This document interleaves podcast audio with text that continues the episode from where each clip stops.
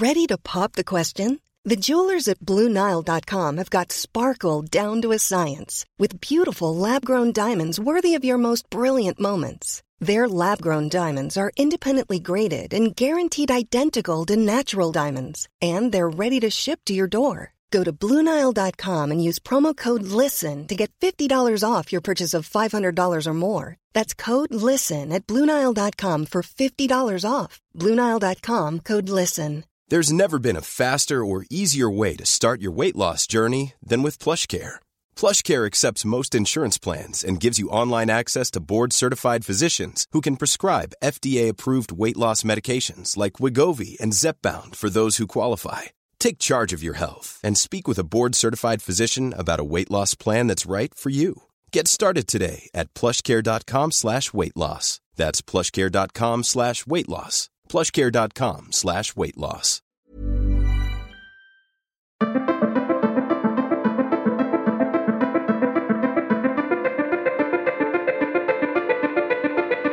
Sa force aussi destructrice que salvatrice.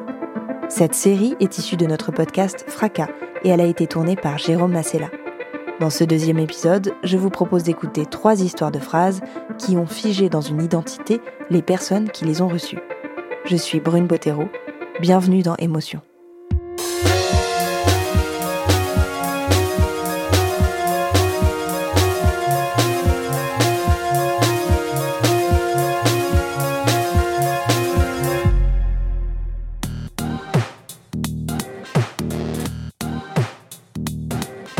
Aujourd'hui, j'ai euh, pas encore fait la paix.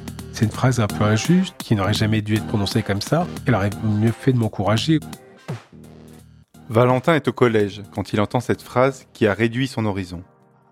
C'est un adolescent réservé et travailleur. Il aime l'école, il commence à s'affirmer, il se laisse pousser les cheveux. Ses perspectives sont multiples. Sera-t-il architecte comme il le prévoit en sixième Ou avocat comme il le pense en quatrième? Ce qui est certain, c'est qu'il obtiendra le baccalauréat général que ses parents n'ont pas passé. Si lui ne le savait pas, d'autres avaient une vision très précise de comment se déroulerait son avenir. C'est notre première histoire pour cet épisode des petites phrases blessantes.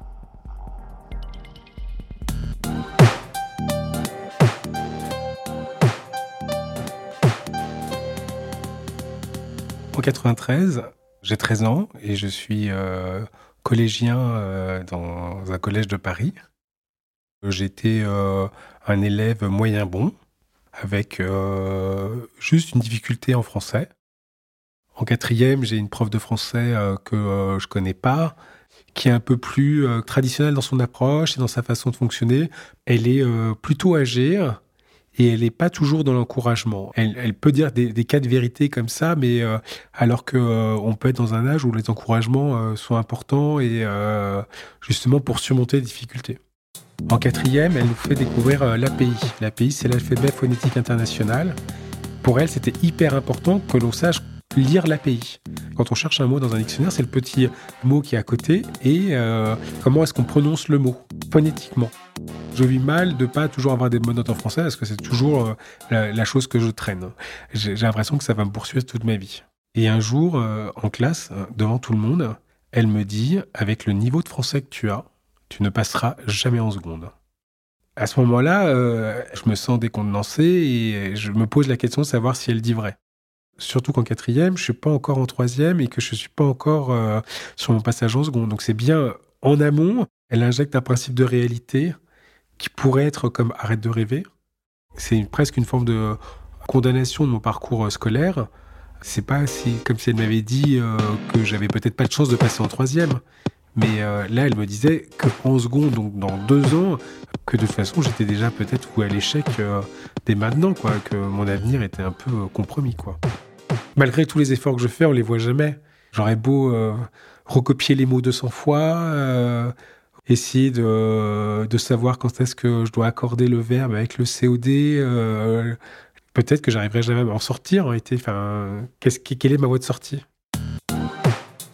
En troisième, je passe mon brevet des collèges. Je réussis et je rentre en seconde euh, dans un lycée parisien. En première, je passe mon bac de français. J'ai eu 4 euh, sur 20 à l'écrit. ça vient résonner. Pour autant, le, le, reste des notes était quand même à peu près était correct, et donc j'ai cherché à aller dans un meilleur lycée. Et en changeant de lycée, mes anciens camarades m'ont forcément posé la question de savoir combien j'avais eu au bac de français. J'ai dû dire que j'avais eu 10 et 12, quelque chose dans ce goût-là, parce que je ne pouvais pas dire que j'avais 4 sur 20. Et j'arrive quand même à avoir mon bac euh, cette année-là. Et après mon bac, euh, bah, j'ai fait des études supérieures euh, à l'université. Aujourd'hui, j'ai 42 ans. Mon entourage me dit que j'écris bien, mes amis me disent que ça va. J'écris mes mails au travail et ça se passe très bien. Mais j'ai toujours l'impression de jamais pouvoir écrire quelque chose de bien. Donc j'ai ce sentiment qui reste présent.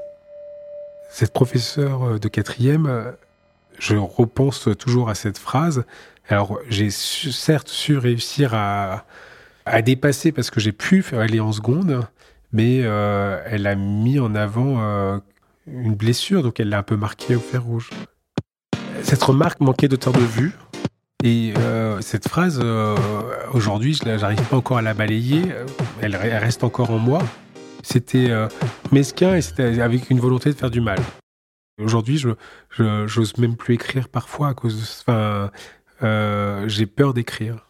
J'ai peur d'écrire parce que euh, je pense que toujours on va mal me comprendre, que je vais pas être assez précis, Aujourd'hui, euh, j'ai j'ai peur d'écrire une lettre de motivation, j'ai peur d'écrire des mails trop longs. Parfois, je les envoie en me disant tant pis, si la personne ne comprend pas, elle le dira elle-même. Mais j'ai des angoisses d'écriture de mails. Et cette phrase, elle participe à cette angoisse-là.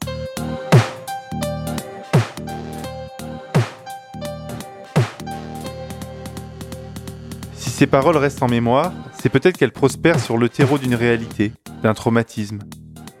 La parole s'accroche, trouve une prise, et malgré les efforts, elle reste gravée quelque part. Je ne suis pas du tout traumatisée de cette histoire, mais ce ne sont pas des choses à dire à un enfant, parce que malgré tout, vous voyez, je vous en parle maintenant. La phrase qu'Aline a reçue était dite sans malveillance, sans drame. Pourtant, plus de 70 ans après, elle y pense encore. Avec un humour qui raconte beaucoup de sa pudeur, elle m'a raconté ce que sa mère disait d'elle à sa naissance, pendant la guerre. Je m'appelle Aline, j'ai 81 ans. Mes parents ont eu deux enfants. Ils se sont arrêtés là. La guerre est arrivée. Mon père a été mobilisé. Mais comme il fallait, dans le foyer, trois enfants pour être démobilisés, donc quand mon père est venu en permission, eh ben, ils m'ont conçu. C'est-à-dire que j'avais 10 ans d'écart avec ma sœur, 7 ans avec mon frère, et on était en 1940 quand je suis née. Et ma mère avait 33 ans. Tout ça, je le comprends, parce qu'en riant, en s'amusant, maman me disait, tu sais, je ne désirais pas un troisième enfant. Quand on était en famille, par exemple, qu'en voulant rire, on me disait, alors Aline, c'est vrai, tu n'étais pas désirée. Et moi, je m'adressais à maman et je disais, tu vois, Heureusement que je suis équilibrée. Écoute ce qu'on vient de me dire encore. Alors, elle était, bien sûr, ça m'embêtait à la limite de la perturber. Parce qu'en fait, je la perturbais. Elle s'apercevait malgré tout que c'était pas bien de l'avoir dit. Et quand je lui disais, mais maman, tu te rends compte? Elle me disait, mais non, ma fille, tu as été le bonheur chez nous. Mais ça aurait pu marquer toute ma vie les mères, elles lançaient des choses comme ça, sans, et puis peut-être qu'elle était dans un mauvais état à ce moment-là. Euh, euh, elle était fatiguée, elle était. Et puis une troisième grossesse, euh, sept ans après, elle n'avait pas envie. C'est surtout ça. Elle est née en 1907, et en 1907, on ne parlait pas psychologie. Mais à l'heure actuelle, c'est derrière moi. J'ai eu tellement d'amour de la part de mes parents, de ma mère. Euh, d'ailleurs, elle disait toujours, je vous présente ma fille, c'est mon bâton de vieillesse, en parlant de moi. Et elle disait tout le temps en riant, elle n'est pas jolie, mais elle est tellement gracieuse.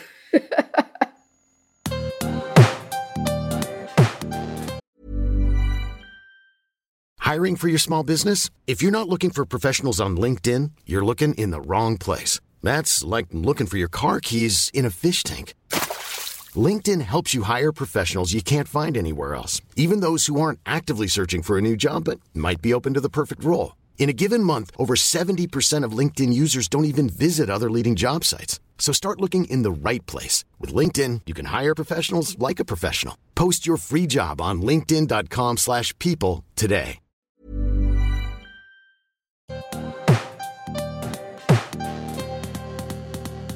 En amour, il y a des phrases qui sont prononcées pour créer une réaction.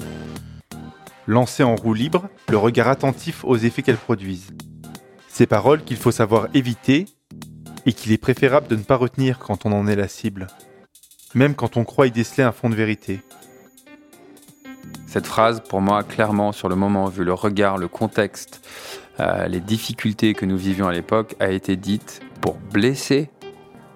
Marc, lui, est comédien quand il rencontre Fanny et en tombe amoureux.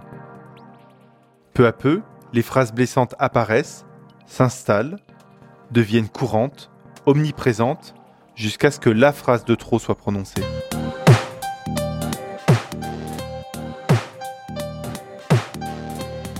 En 2012, j'ai 29 ans et je suis invité euh, à un dîner de comédiens où Fanny est là. Je me souviens, elle est euh, au fond de la pièce, on parle un petit peu, on échange quelques regards. Je me souviens très bien quand elle est arrivée, les échanges de regards et au moment où elle est repartie. euh, voilà, une connexion et une envie de se rencontrer et, euh, de se revoir plus tard. Moi, je viens d'avoir 29 ans et elle, dans mon souvenir, elle vient d'avoir 23 ans. En fait, j'ai grandi dans une famille mondaine dans laquelle j'avais pas trop le droit d'être triste. Et un jour, un- mes deux parents tombent malades et, face à ça, euh, bah, je commence à me poser plein de questions. Tout mon monde s'effondre. J'ai un père qui est euh, plutôt dépressif et que j'ai toujours vu, euh, enfin en tout cas dans ces dernières années, euh, seul, malheureux, triste, incapable de, de profiter de la vie et d'aimer la vie. Euh, et effectivement, cette c'est plané au-dessus de moi cette ombre, ce doute que potentiellement un jour je puisse être bipolaire, dépressif. Et clairement, euh, quand je la rencontre, euh, il y a un grand décalage entre ce que je peux renvoyer et comment je me sens à l'intérieur. Donc je me sentais pas malheureux. Et en même temps, je me sentais pas épanoui, pas entreprenant, et clairement avec un, énorme fossé de manque de confiance en moi. Et effectivement, pendant le premier mois, je suis transporté par la magie de notre rencontre. Elle a emménagé, ses parents ont emménagé en face de l'appartement dans lequel j'ai grandi dans ma rue d'enfance chez mon père, que je crois que son père connaissait mon beau-père, que sa mère connaissait sa mère, ma mère quand j'étais tout petit, qu'on a notre prof de commun de théâtre. Enfin, il y a une flopée de choses qui nous font dire que bah, on est fait pour se rencontrer, tout se passe super bien, euh, jusqu'au moment où je lui dis euh, je t'aime et que j'ai envie d'être avec elle et qu'elle m'a dit voilà, euh, elle me l'a dit clairement, j'ai tout fait pour que tu tombes amoureuse de moi et une fois que j'étais étais amoureux, bah, j'ai lâché ça et j'ai pu redevenir qui j'étais. Et donc le fossé entre les deux fait que euh, bah, très vite il y a eu euh, des engueulades, des tensions. Elle m'envoie une pique, je lui envoie une pique, je vais la sauver et donc il y a très, je l'humilie, elle m'humilie, je viens la sauver, je viens la récupérer. Donc c'est dans un rapport un peu euh, malsain, je pense, pour tous les deux, euh, dans lequel chacun est la victime et le bourreau de l'autre, puis chacun vient sauver pour dire pardon.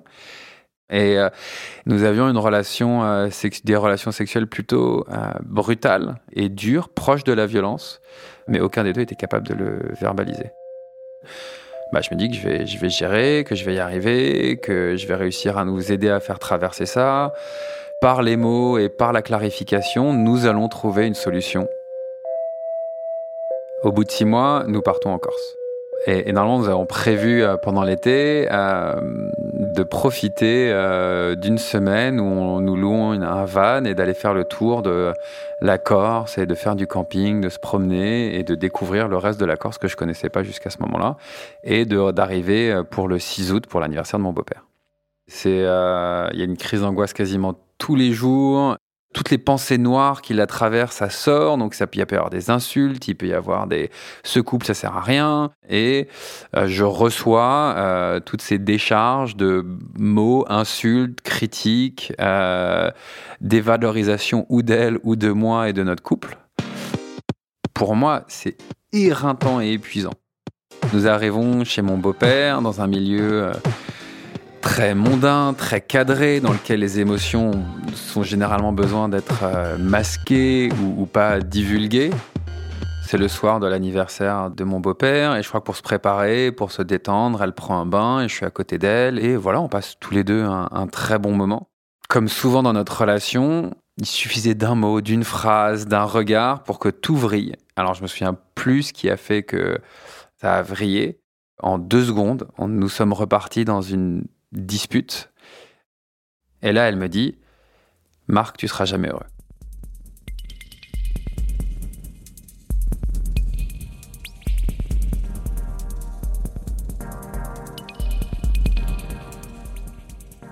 Dans un premier temps, je suis sidéré, c'est-à-dire un, rien, un vide total euh, à l'intérieur de moi.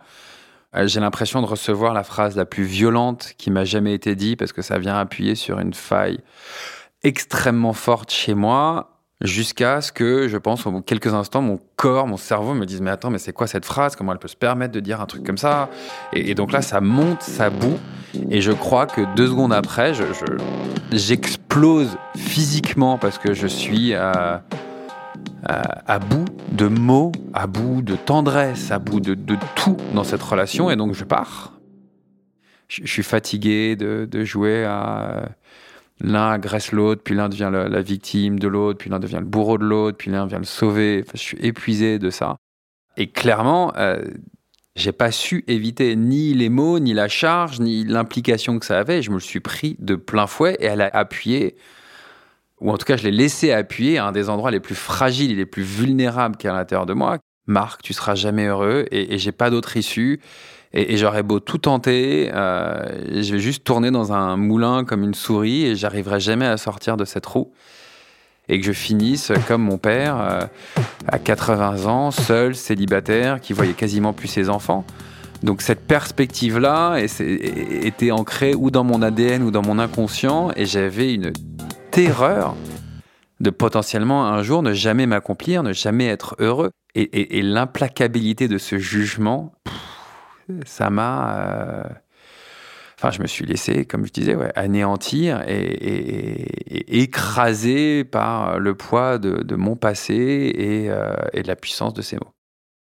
Clairement, la phrase a fonctionné parce qu'en moi, il y avait cette potentielle croyance, donc j'ai cru.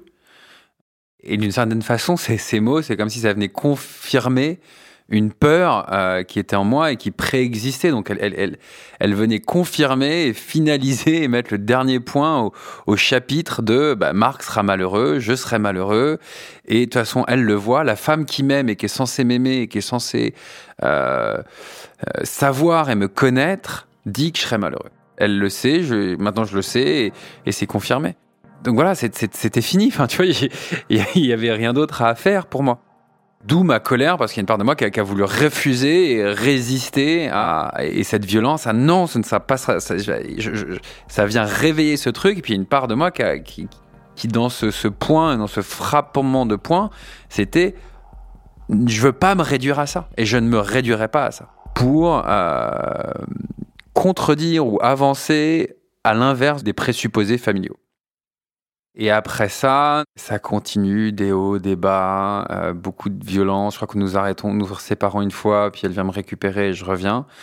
Tout mon corps me faisait mal. Et au moment où j'ai enfin osé prononcer les mots euh, euh, je te quitte, tout d'un coup mon corps s'est détendu j'étais dans une détente et je remercie mon corps de s'exprimer et de me dire quoi faire.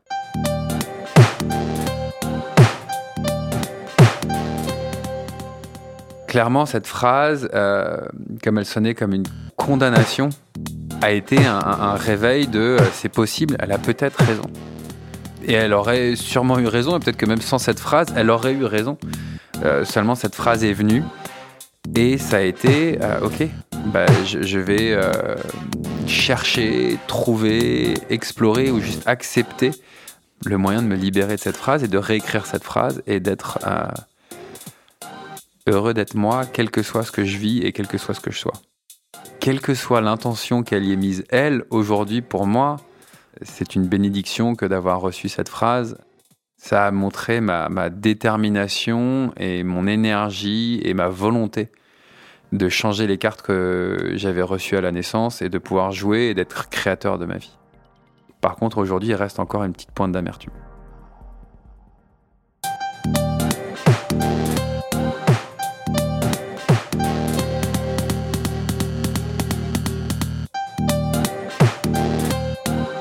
Cet épisode de Fracas a été tourné et monté par Jérôme Massella. Bénédicte Schmitt a composé la musique des épisodes et fait la réalisation et le mix. Le générique est de Valentin Fayot. Maureen Wilson, responsable éditoriale, et Marion Girard, responsable de production, ont supervisé ces épisodes. Je suis Charlotte Pudlewski et Fracas est une production Louis Média. Vous pouvez vous abonner sur toutes les plateformes de podcast, nous envoyer vos histoires à hello at louismedia.com et si vous voulez soutenir Louis, n'hésitez pas à vous abonner au club. Il y aura des bonus, une newsletter, des rencontres avec l'équipe, des masterclass et bien d'autres choses. louismedia.com slash club. À très vite.